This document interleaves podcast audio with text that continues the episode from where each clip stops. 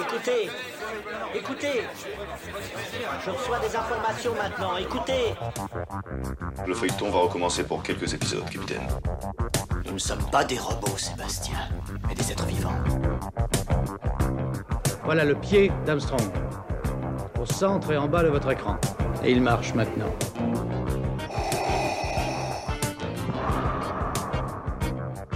On peut dire aujourd'hui que la science-fiction est bel et bien partout.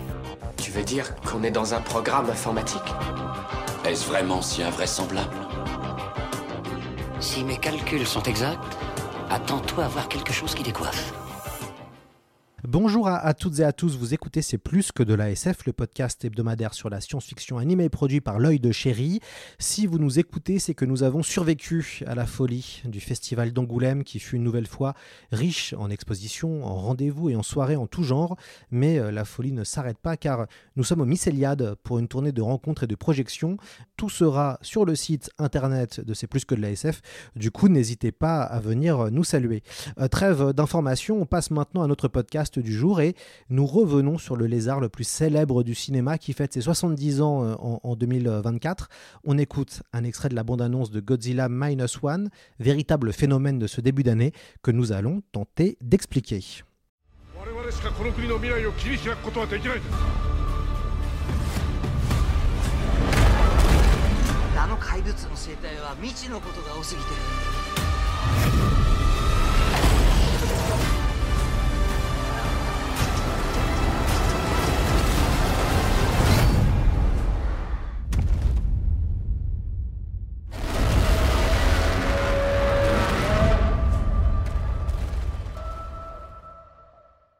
Alors, c'était euh, un extrait de la bande-annonce de Godzilla Minus One et j'ai le plaisir d'avoir notre invité euh, avec nous aujourd'hui. Fabien Moreau, bonjour à vous et bienvenue.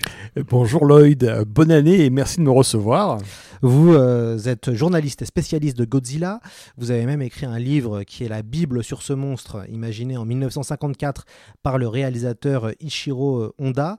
Euh, on avait fait déjà un très très long épisode avec l'ami Nicolas Denéchaud que vous connaissez et son binôme Thomas Giorgetti. D'ailleurs, aux auditeurs et auditrices, n'hésitez pas à, réécouter cet épisode numéro 77 si vous voulez en, savoir plus. Fabien Moreau, vous, écrivez euh, pour euh, Rokirama, Otomo, Man Movies et même maintenant, depuis pas longtemps, dans Métal Hurlant. J'ai ce plaisir et cet honneur. je vous ai commandé un, papier sur un coffret DVD 4K que vous avez dirigé qui était passionnant, papier passionnant. Merci. Et, et puis on va aussi rappeler le, le, nom de vos deux ouvrages. Vous avez fait un premier ouvrage en 2018 à Rouge Profond oui, tout sur à fait. Ishiro Honda. Ishiro Honda, Humanisme Monstre, tout à fait. Et vous êtes lauréat du Grand Prix de l'Imaginaire 2021 avec un, livre incroyable, euh, Kaiju, Envahisseur et Apocalypse, euh, qui fait, je crois, 500, 600 pages. Oui, euh, c'est ça, à peu près, c'est, le gabarit, oui, oui. Qui trône fièrement à, la, à la maison. on, va revenir un peu sur Godzilla, on va se remettre un petit peu dans l'ambiance.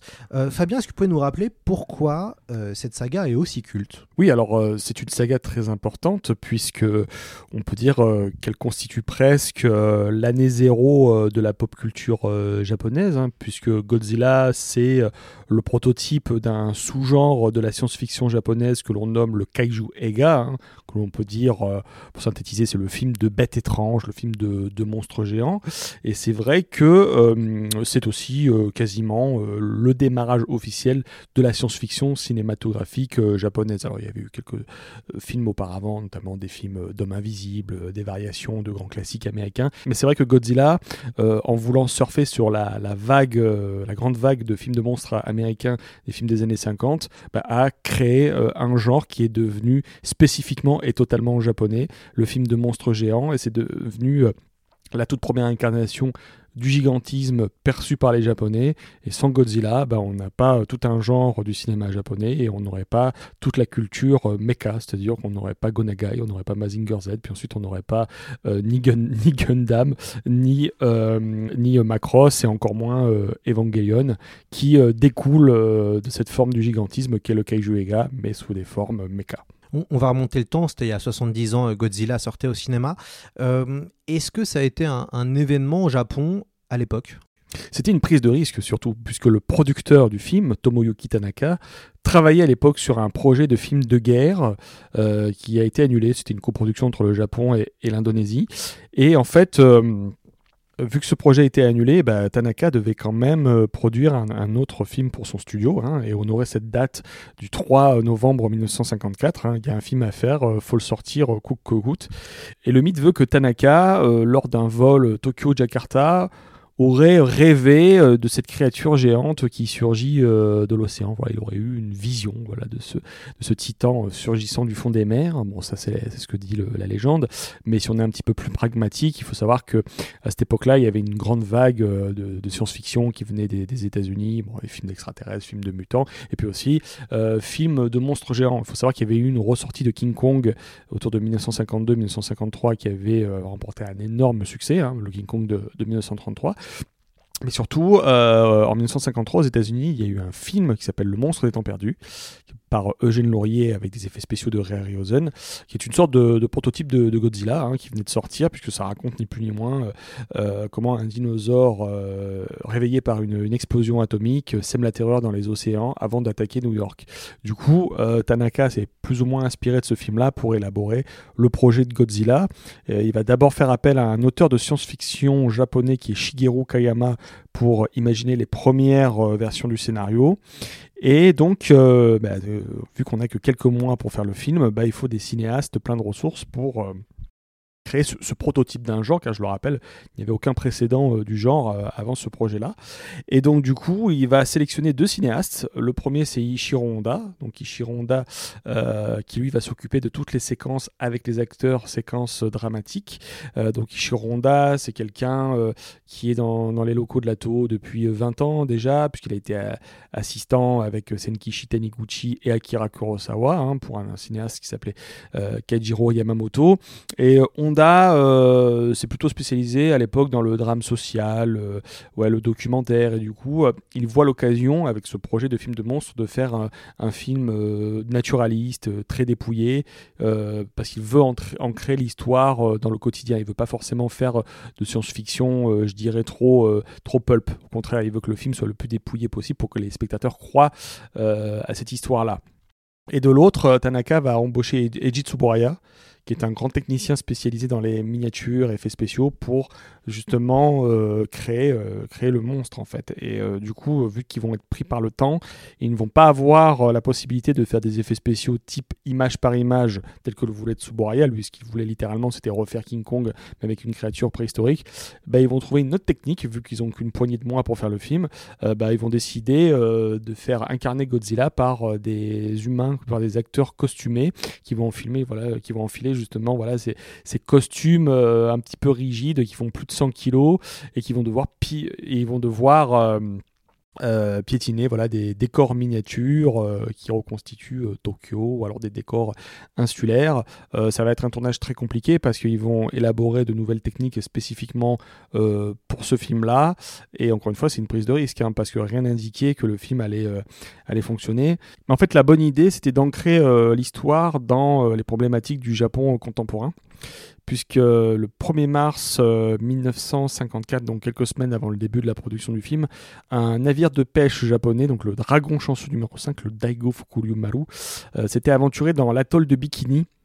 Euh, qui était à l'époque la zone de test de l'opération euh, Castle Bravo. Euh, l'opération Castle Bravo, c'était en fait les tests des premières bombes à hydrogène par l'armée américaine. Et euh, voilà, le navire s'est pris euh, les déflagrations d'un test atomique qui a eu lieu euh, en plein milieu de l'océan et euh, les pêcheurs ont commencé à développer des maladies euh, autour de la contamination nucléaire, euh, notamment l'opérateur radio euh, meurt de, cette contamination euh, de la radioactivité quelques mois plus tard. Et cette histoire a servi partiellement de base à l'élaboration du scénario de Godzilla. D'ailleurs, le film commence par une évocation, on va dire, détournée de cette histoire, puisqu'on voit un, navire de pêche exploser suite à un contact avec une phosphorescence qui vient du fond des mers, phosphorescence, phosphorescence qui n'est autre que Godzilla. Et le film se voulait aussi une sorte de euh, d'avertissement sur les dangers de la science interdite, puisqu'on a un, des personnages du film, le docteur Serizawa, qui invente une technologie, donc l'Oxygen Destroyer, qui n'est ni plus ni moins qu'une arme de destruction massive qui détruit toute forme d'oxygène dans l'eau. C'est un peu le, le Oppenheimer du film, hein, si je veux euh, emprunter un raccourci quand même Gojira, donc Godzilla, euh, qui, euh, sort le 3 novembre 1954, obtient un très très grand succès et il rassemble quand même 9 millions de spectateurs à l'époque au Japon, ce qui est quand même assez impressionnant pour un prototype d'un genre qu'on n'a jamais vu en, local. 70 ans plus tard sort Godzilla Minus One. comment est-ce que vous analysez la, hype autour de ce film? Euh, vu que tout le monde en parle. Il euh, y, a quelque chose qui est en train de se passer depuis quelques semaines déjà, depuis sa première projection au FIP, donc le, Festival Fantastique, c'est ça, à Paris. Pardon, le, PIF, le Festival Fantastique à Paris.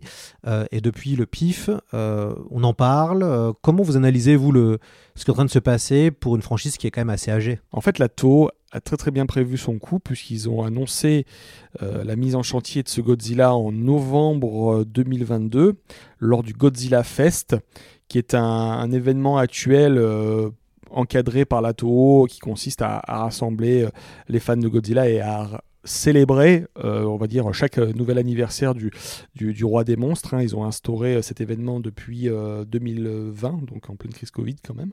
Et en fait, là où ils ont été malins, c'est qu'ils ont dit que le film, que la là où ils ont été malins, c'est qu'ils ont annoncé que le tournage du film était déjà terminé depuis quelques mois et qu'ils avaient déjà amorcé la la post-production et que ça allait être le film qui allait célébrer les 70 ans de la franchise. Donc forcément, euh, bah, quand il y a une date anniversaire, euh, ça, rassemble, ça rassemble tous les curieux.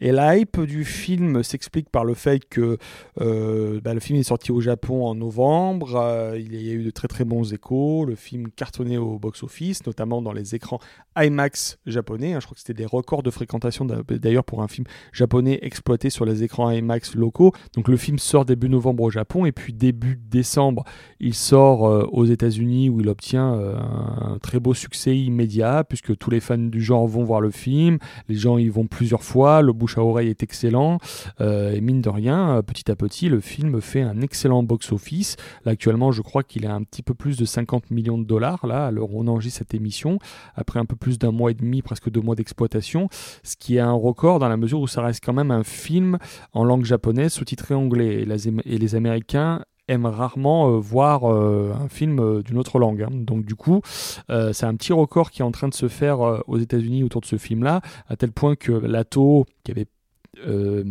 qui avait prévu une version noir et blanc du film, va également l'exploiter sur le territoire américain. Et en France, effectivement, bah, le film est arrivé chez nous très rapidement grâce au distributeur Piece of Magic Entertainment comme vous l'avez dit, il y a eu cette projection euh, euh, au PIF, hein, qui était la première projection euh, publique française, suivie d'une sortie de deux jours lors des 7 et 8 euh, décembre 2023, plus une autre projection euh, que j'ai eu le plaisir de présenter euh, au festival Kinotayo, donc à la Maison de la Culture du Japon à Paris. Et donc c'est vrai que cette sortie très comprimée comme ça sur deux jours bah, a engrangé beaucoup de spectateurs. J'ai lu quelque part, je crois que c'était sur écran large, où ils avaient parlé de 17 000 spectateurs, ce qui était quand même pas mal pour deux jours, mais ça a généré aussi une envie, une frustration d'autres spectateurs qui avaient envie de voir le film. Et donc là, Piece of Magic a pu enfin ressortir le film là sur cette période du 17 au 31 janvier et j'avoue que euh, bah, le démarrage est quand même très très encourageant. J'ai jeté, euh, j'ai jeté une tête euh, au UGC Léal un samedi après-midi à 16h et la salle était blindée, pleine à craquer. Euh, ce euh, Godzilla Minus One se situe en 1947, euh, juste après la, Seconde Guerre mondiale. bon, c'est toujours le même principe. Hein. Godzilla revient et, sème la mort, la terreur, la destruction. le personnage principal est un ancien kamikaze et qui revient de la guerre détruit psychologiquement et après avoir rencontré le monstre au tout début du film. Et évidemment, le retour du monstre va être un moyen de, de, se sauver lui-même, entre guillemets, voilà, euh, sans divulgacher ce, long métrage. Euh, en, quoi ce, film est pour vous meilleur euh, que la moyenne des films Godzilla? Parce qu'on va être honnête, il n'y a pas beaucoup de bons films Godzilla. Ça, c'est un débat. Chacun pourra euh, évaluer euh, quels sont les bons et les mauvais films euh, Godzilla. Mais je pense que ce qui a plu aux spectateurs, c'est déjà la forme. La forme qui est extrêmement qualitative, la forme qui est très belle. C'est-à-dire qu'on a une photo soignée, un montage soigné, une très très belle musique, des acteurs et des actrices impliqués dans, dans leur personnage. Et puis, je pense que le fait de situer l'action dans un contexte historique bien précis, donc en l'occurrence, le contexte qui a presque vu naître la, la naissance du monstre euh, à l'origine permet d'avoir une histoire suffisamment puissante. Et euh, la bonne idée du film, c'était de connecter directement notre protagoniste à l'arrivée euh, de la créature, en fait. Donc du coup, quand on associe l'intime à l'infiniment grand, bah, ça donne une histoire d'emblée plus intéressante. Et je pense qu'ils ont aussi très bien géré la, la, conception de leurs effets visuels. C'est-à-dire que le film est beaucoup pensé en termes de, money shot. C'est-à-dire ce sont des séquences assez courtes finalement. Godzilla apparaît dans très très peu de séquences, mais à chaque fois ce sont des séquences suffisamment efficaces et, mémorables pour qu'elles restent en tête en fait. C'est-à-dire on, crée un, impact avec finalement peu de plans, mais avec une, efficacité assez redoutable. Mais je pense que ce qui a plu en Occident et notamment aux USA, c'est le fait que c'est avant tout un grand mélodrame qui s'axe sur une problématique familiale. C'est un héros voilà, traumatisé par la guerre qui tente de se construire une, une, on va dire une cellule familiale tout en essayant de dépasser ce trauma de guerre euh, que vous avez euh, évoqué. Je pense que ça, ça a parlé aux Américains, même si le, contexte de la Seconde Guerre mondiale euh, pose aussi d'autres questions d'ordre historique et, et, politique. Mais je pense que ce qui a plu aux gens, c'est que ça reste voilà, un grand divertissement émotionnel avec euh, l'introduction de cette créature mythique qui est Godzilla. Et puis je pense qu'il y avait aussi euh, une envie de voir un petit peu autre chose actuellement. Je pense que les gens étaient prêts aussi. Le timing était bon pour accueillir cette version de Godzilla. Et puis vu que le, les récents films américains euh, de Godzilla, du Monsterverse, ont permis aussi de, de générer, on va dire, de nouveaux fans, bah, je pense que les gens avaient aussi envie de voir cette version. Plus la réputation du, précédent film japonais, Shin Godzilla d'Hideaki Anno, bah, les gens se sont dit aussi que bah, les, bons films Godzilla, ou en tout cas les, films Godzilla qui ont du sens et de la thématique, sont à voir euh, du côté japonais.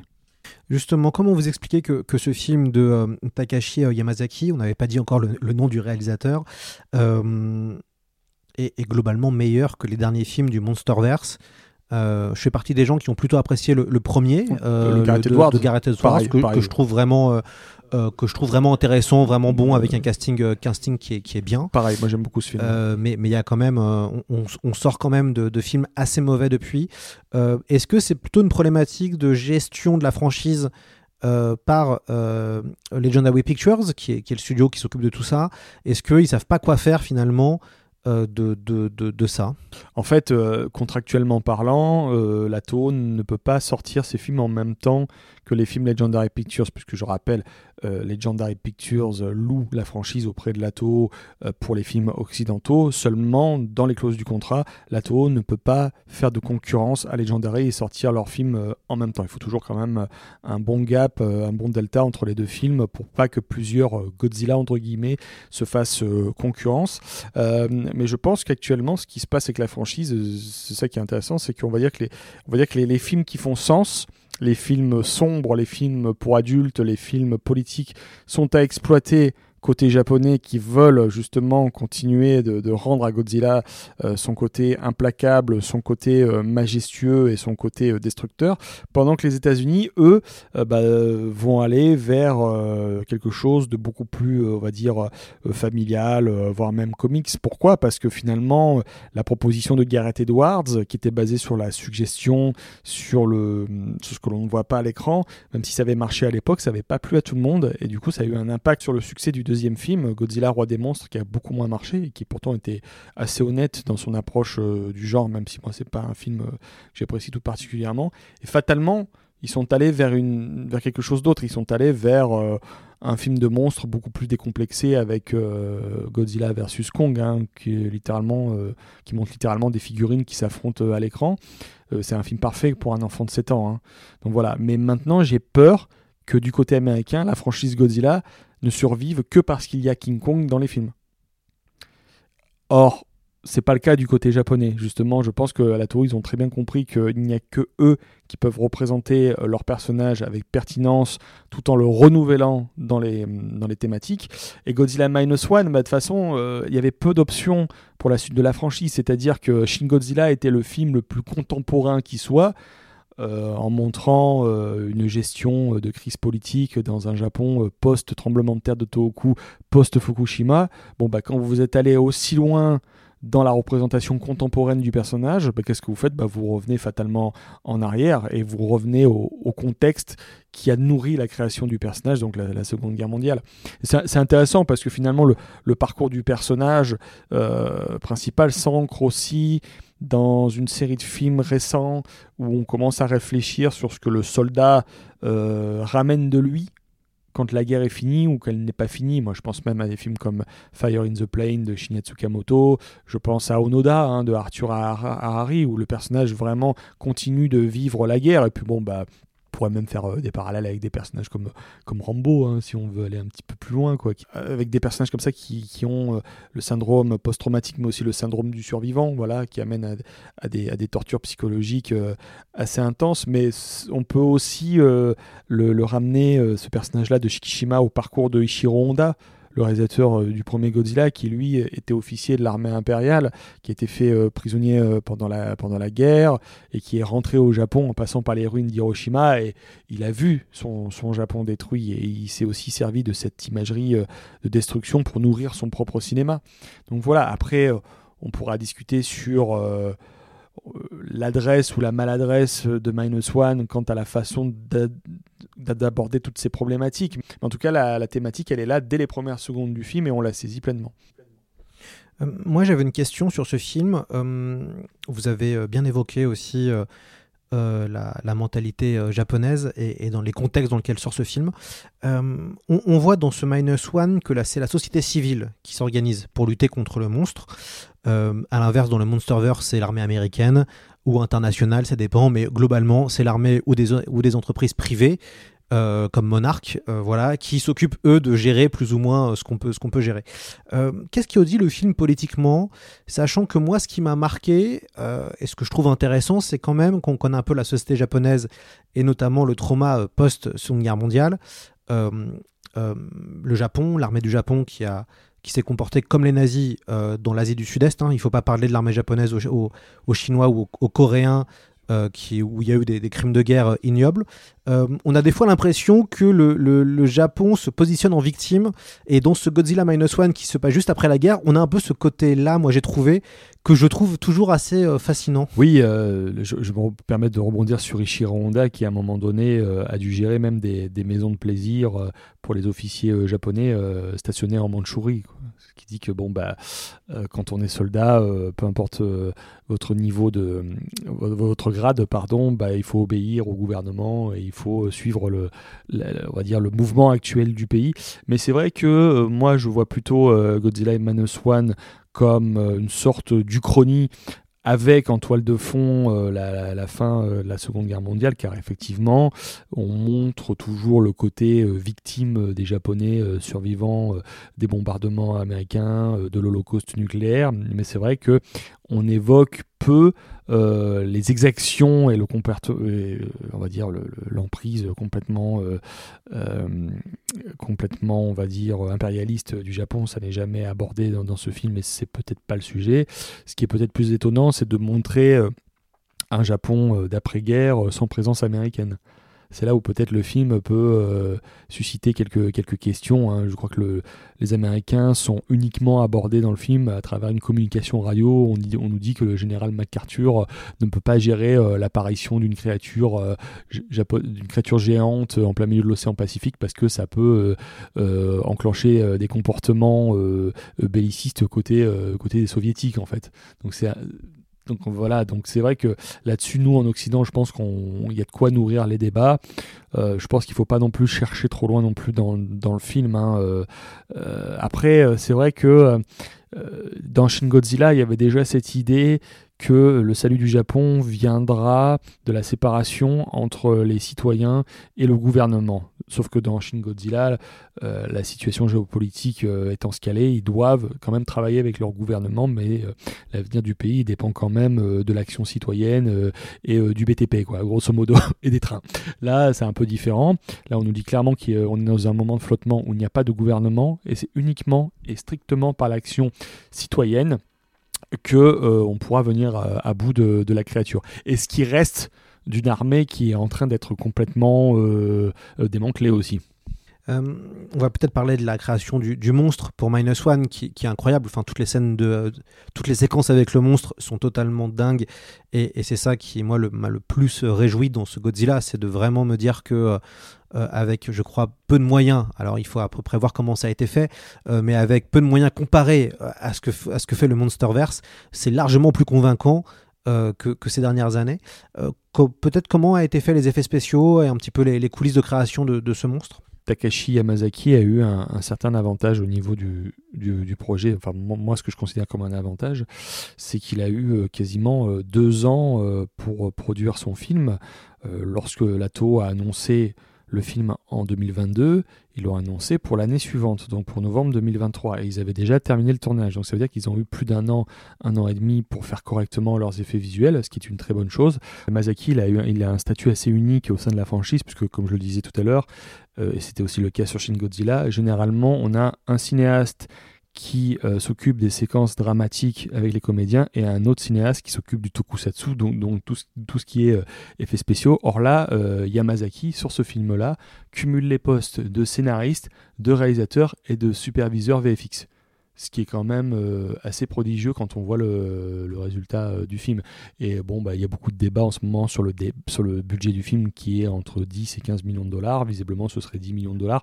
Alors, tout le monde euh, s'extasie devant la qualité du film à l'aune de ce budget-là, mais il faut savoir qu'au Japon, les gens n'ont pas les mêmes salaires que sur une production Marvel tournée aux États-Unis. Hein. D'ailleurs, le film a été projeté au sein de, de Lucasfilm. je pense qu'ils ont dû avoir quelques discussions sur l'avenir de la saga Star Wars, peut-être avec Monsieur Yamazaki, ou alors lui demander euh, comment est-ce qu'il a travaillé euh, avec un budget, avec un dixième du budget d'un film euh, Marvel ou d'un film Star Wars.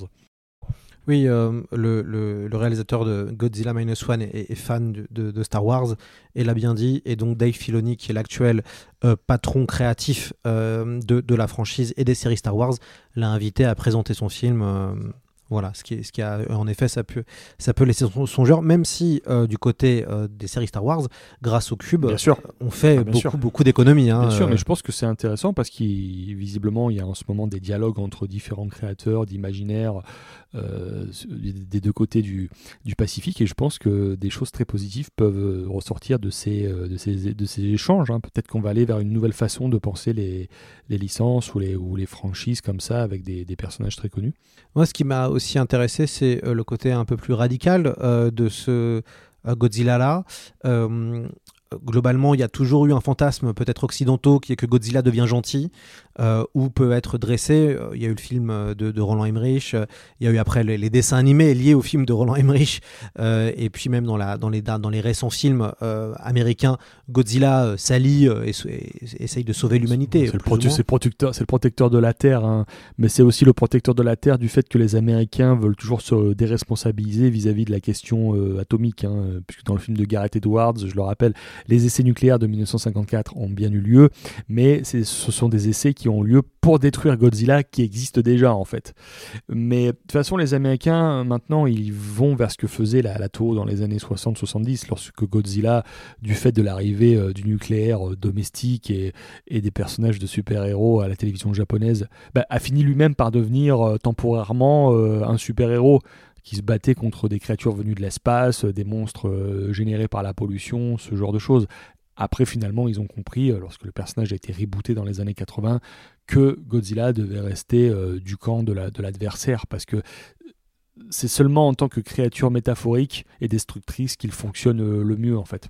Ah et vous pensez pas que le côté chef d'un groupe de super monstres pour sauver l'humanité, ça marche pas trop? Les Américains ont raison d'exploiter le côté, on va dire, fun et protecteur de, Godzilla, parce que c'est comme ça qu'on pérennise une, une marque dans le d'ailleurs le prochain film euh, américain donc euh, du MonsterVerse Godzilla X Kong The New Empire bah, euh, commercialement parlant il est déjà lancé hein, puisqu'on peut voir sur internet les, les, figurines de la marque Playmates qui sont déjà dans, les, dans les magasins américains. Donc comment vous Comment est-ce que vous euh, faites en sorte que de nouveaux fans euh, s'intéressent à ce personnage? Et je parle de jeunes fans. Eh ben, vous créez euh, des figurines attractives et vous lancez un film qui va, on va dire, asseoir la réputation sympathique du personnage. Alors que si on revient aux origines et sur ce que le personnage est censé incarner, fondamentalement, bah, il faut aller du côté du Japon avec des films comme, comme Minus One. Mais c'est vrai que pour revenir aux séquences de VFX de, de Minus One, on voit quand même que ça a été fait par des gens euh, qui font de l'animation et qui réfléchissent ces scènes-là en plan clé. Vous avez peu de longues séquences parce que ça, coûte, cher à faire. Hein. Les effets euh, digitaux coûtent plus cher que, que le tokusatsu traditionnel. Mais c'est pour ça qu'il faut faire des scènes assez courtes et suffisamment impactantes pour qu'elles restent euh, auprès du public, pour qu'elle reste dans la tête du public et iconiser à mort votre monstre sur ce laps de temps très court. Est-ce que euh, aussi la morale du succès euh, de Godzilla Minus One, c'est que finalement, c'est pas qu'une question de budget, c'est pas qu'une question de marketing, c'est plutôt qu'une question de bonnes idées, quelques bonnes idées visuelles, quelques un bon scénario, quelques euh, voilà, j'ai l'impression que les gens sont globalement satisfaits par ce film. Euh, et on a un peu, quand on voit ce Godzilla-là, on a l'impression qu'on rejoue aussi euh, le match Goliath versus David, quoi. C'est-à-dire c'est c'est le petit qui, met la misère au grand.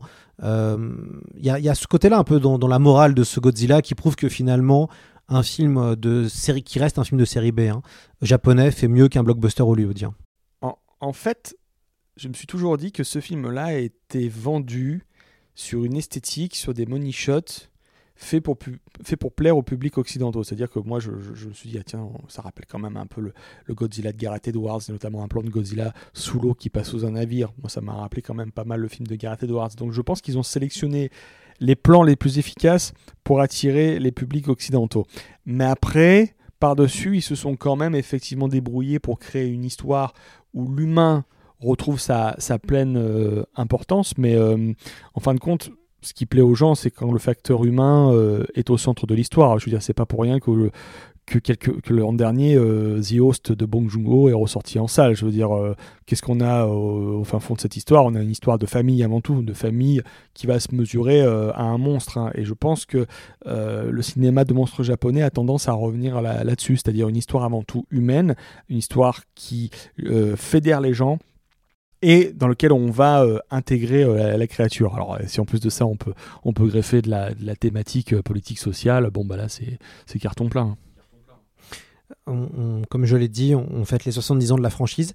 Est-ce qu'elle peut encore se renouveler? Si oui, comment? Parce que ça, ça, fait, ça fait long, 70 ans, entre guillemets, dans une ère où on souffre malheureusement d'un trop gros nombre de franchises. comment vous voyez, vous, la, la suite de, de Godzilla? C'est très compliqué d'anticiper ce qu'ils vont faire euh, par la suite. Bon, du côté américain, je pense qu'ils vont euh, tenter euh, d'exploiter la cohabitation Godzilla-Kong autant que possible parce que plus on a de monstres et plus ça marche.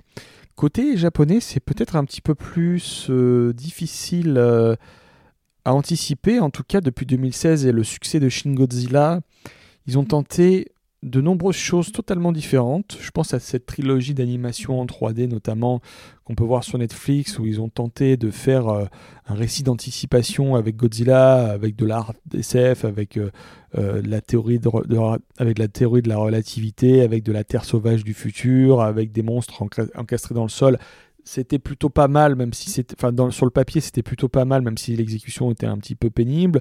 Mais c'est vrai qu'ils ont aussi euh, testé cette euh, série d'animation Godzilla Singular Point, où là, c'était, il y avait clairement une volonté euh, d'absorber les spectateurs d'animé, les spectateurs de, de mecha. Ils ont tenté quelque chose de différent, mais en, en, réduisant la taille des monstres pour permettre encore une fois des interactions directes avec, avec les humains. Et outre Minus One, euh, bah, euh, il y a des nouveaux formats qui sont créés par la tour. Je rappelle qu'il y a une, chaîne YouTube Godzilla où ils ont créé des formats euh, pour la jeunesse, voire même pour les tout petits. Je pense à Godziban, qui est une, une série, des petits courts-métrages avec des marionnettes. Euh, Il y a euh, Chibi Godzilla, qui sont des, dessins animés pour les tout petits, des dessins animés éducatifs. Donc voilà, euh, c'est-à-dire que le, le, titan atomique devient aujourd'hui un personnage euh, éducatif euh, pour les petits enfants. quoi. C'est assez, euh, c'est assez étonnant quand même. Donc ils sont vraiment sur une, voilà, sur une façon d'exploiter leur, leur marque, euh, leur licence de manière euh, assez ingénieuse, hein, quitte à, détourner le, message premier. Et puis ils font aussi, euh, je rappelle, ces, ces courts-métrages à l'occasion du Godzilla Festival, des nouveaux courts-métrages en 3D euh, qui sont extrêmement réussis et des courts-métrages traditionnels en tokusatsu qui permettent à la fois euh, toujours de ramener, on va dire, les gens qui adorent les effets visuels tout en faisant plaisir euh, aux vieux de la vieille. Et c'est vrai que le succès de Minus One et l'issue du film, bah, soit appelle une suite qu'ils pourront faire, ou soit encore une fois attendre et repartir dans une direction complètement différente. Même si je pense à titre personnel que plus on, rend l'histoire contemporaine et plus elle, fonctionne en fait. King Kong est, rentré dans le domaine public euh, il n'y a pas très très longtemps. Euh, de notre vivant, on verra euh, Godzilla rentrer aussi peut-être dans le domaine public. Est-ce que vous pensez qu'il va y avoir un- une espèce d'explosion de d'autres films ou récits de monstres, sachant que ça marche plutôt bien? Enfin, À chaque fois, en tout cas, on en entend parler. Je pense que ça pourra continuer de marcher si on a des cinéastes suffisamment impliqués euh, pour exploiter le, genre de manière euh, intelligente, tout en créant de nouvelles images et puis surtout en, essayant quand même d'ancrer ça dans, nos problématiques actuelles. Ce serait intéressant de, voir un Godzilla. euh, durant le Covid-19, on l'a peu fait, mais moi j'imaginais bien une histoire de Godzilla qui arrive dans une ville complètement déserte parce que tout le monde est confiné. Ce qui provoquerait de nouvelles scènes de, panique, euh, genre les, gens qui s'empilent dans les immeubles pour sortir de chez eux parce qu'il y a une créature géante qui arrive, ça pourrait générer de toutes nouvelles histoires en fait. Euh, moi, j'ai une, autre question sur votre, euh, votre ouvrage, euh, Kaiju, Envahisseur et Apocalypse, donc, qui est devenu la référence sur le sujet. Euh, co- comment vous avez fait pour créer cette, euh, cette euh, Bible? Bah là, euh, ça commence à dater. hein. Là, on... il faut retourner en 2017 lorsque euh, Mathieu Cole euh, m'a contacté pour faire euh, le livre. Euh, Donc à cette époque-là, je terminais euh, Ichiro Honda, Humanisme Monstre, et euh, on s'est mis rapidement d'accord sur le fait qu'il fallait d'abord exploiter l'âge d'or euh, de la science-fiction japonaise, donc fin des années 40 jusqu'au début des années 80, et ensuite euh, pour, euh, on va dire, orienter au mieux le lecteur, on a décidé de d'aborder un courant, un cycle par chapitre. Voilà. C'est-à-dire euh, fin des années 40, euh, remake des Universal Monsters, ensuite euh, début des années 50, euh, les, premiers Godzilla, puis ensuite milieu des années 50, les premiers films d'invasion extraterrestre. On, on avançait plutôt par cycle. Voilà, comme ça jusqu'au début des années 80, pour que le lecteur conserve à chaque fois des repères temporels et en même temps des repères thématiques. Parce que faire des fiches euh, détaillées de chaque film, euh, ça, aurait été, euh, été assez impersonnel et pas du tout attractif pour le lecteur. Mais finalement, je pense que le but c'était de créer voilà, une narration et de créer. Le but, je, pense, c'était de créer une forme de narration à travers les époques et à travers les sous-genres pour raconter une histoire parallèle du cinéma japonais. Mais en tout cas, une histoire parallèle telle qu'on la voit en France, parce que la science-fiction japonaise, elle fait partie euh, intégrante de l'évolution du cinéma japonais. Il n'y a qu'en France qu'on croit que le cinéma japonais, c'est Ozu, Kurosawa et Mizoguchi. hein, voilà. Donc, euh, il ne faut pas limiter euh, le cinéma japonais à une poignée de réalisateurs qui n'incarnent pas l'industrie et qui ne sont là que pour générer des, des prix pour satisfaire les Occidentaux. Il faut bien faire le distinguo entre ça et l'industrie du cinéma japonais. Du coup, euh, vous avez dû tout voir, je suppose, non? Ou presque? Oui, quasiment. oui, oui, oui, oui, c'est presque une, une centaine de films, euh, de séries et de, de, de, téléfilms et de moyens métrages pour le cinéma. C'est c'est assez euh, gargantuesque. hein. Le meilleur Godzilla pour vous, c'est lequel? Pour moi, ça reste toujours le, le premier euh, de 1954, qui est un film cher à mon cœur, même si le débat est lancé avec Shin Godzilla. Shin Godzilla que je considère vraiment comme un chef-d'œuvre euh, absolu et qui, pour moi, aurait dû être, je pense, le point final euh, de toute cette histoire de Godzilla, en fait. Ça aurait dû être le point final de la saga. Je me suis dit, bon, bah, tout ce qu'il y aura après, euh, si c'est bien ou pas, bah, ce sera toujours du bonus. Mais c'est vrai que pour moi, Minus One, c'est quand même un, un film assez réussi. J'ai envie de dire que Minus One, c'est bonus one quand même. Et le pire film Godzilla? Le pire film Godzilla, euh, alors je ne vais pas me faire des amis, mais c'est peut-être hein, le film de 1991 qui s'intitule Godzilla versus King Ghidorah, qui est un film généralement très apprécié par euh, les fans, mais dans lequel on a des histoires de, de voyage dans le temps un petit peu étranges, euh, de nationalisme euh, pas toujours très bien senti, euh, voilà, qui a quand même des effets visuels assez impressionnants, mais moi c'est un film avec lequel j'ai toujours eu beaucoup de, de mal et qui, qui m'ennuie beaucoup personnellement. Mais bon, c'est vraiment très personnel parce que je sais que la majeure partie des fans adorent ce film. Voilà. Vous validez le film de Roland Emmerich euh, avec, euh, avec Jean Reno et avec une BO euh, totalement euh, culte Euh, bah, en fait, le film de Roland Emmerich, c'est c'est un cas un peu particulier parce que euh, c'est aussi le fruit d'une époque, c'est-à-dire c'est l'époque où les Occidentaux s'emparaient de, licences euh, japonaises, je pense à Super Mario, pour faire des, œuvres complètement différentes, limite on repart du- d'une page blanche et, euh, et on essaie de réinventer euh, le concept dès le départ, ce qu'a fait Emmerich et son équipe. Finalement, c'est plus un remake de, King Kong mélangé au monstre des temps perdus, ce qui était plutôt bien senti pour l'époque, mais en fait, ils n'ont pas tenu compte du fait que bah, Godzilla, c'est avant tout un personnage. Et un personnage euh, doit, euh, doit toujours euh, remplir les caractéristiques pour lesquelles il est connu. Je veux dire, on va pas faire un film de Spider-Man où Spider-Man est habillé en jaune et vert et où, il va se mettre à grandir d'un coup et devenir géant. Les caractéristiques de Godzilla ne sont pas dans le film de Roland Emmerich. Voilà, c'est un tout nouveau personnage, c'est une toute nouvelle créature. C'était une façon de penser le personnage hors du fan service. C'était risqué, ça n'a pas marché euh, sur, la, durée, même si ça a engendré un, dessin animé euh, que vous avez évoqué et que moi j'adore. Vraiment, ce- cette série animée était super. Mais cela dit, euh, le film de Emmerich, je le trouve techniquement impeccable. C'est un film, euh, on se dit, bon, si ça, c'est le bas du front du blockbuster de l'époque, franchement, euh, c'est quand, même, euh, c'est quand même assez magistral. Techni- techniquement, c'est un film qui a pas trop bougé, qui est très agréable à regarder, superbe photographie, montage nickel, gros travail sur les maquettes, parce qu'il y a beaucoup, beaucoup de miniatures dans le film, il y a pas mal d'animatroniques aussi, et mine de rien, bah, la créature créée par... par Patrick Tatopoulos, je la trouve superbe. C'est malheureusement pas Godzilla dans l'absolu, mais le design en soi, euh, il est superbe. Est-ce que euh, Gareth Edwards s'est un petit peu inspiré de ce film-là?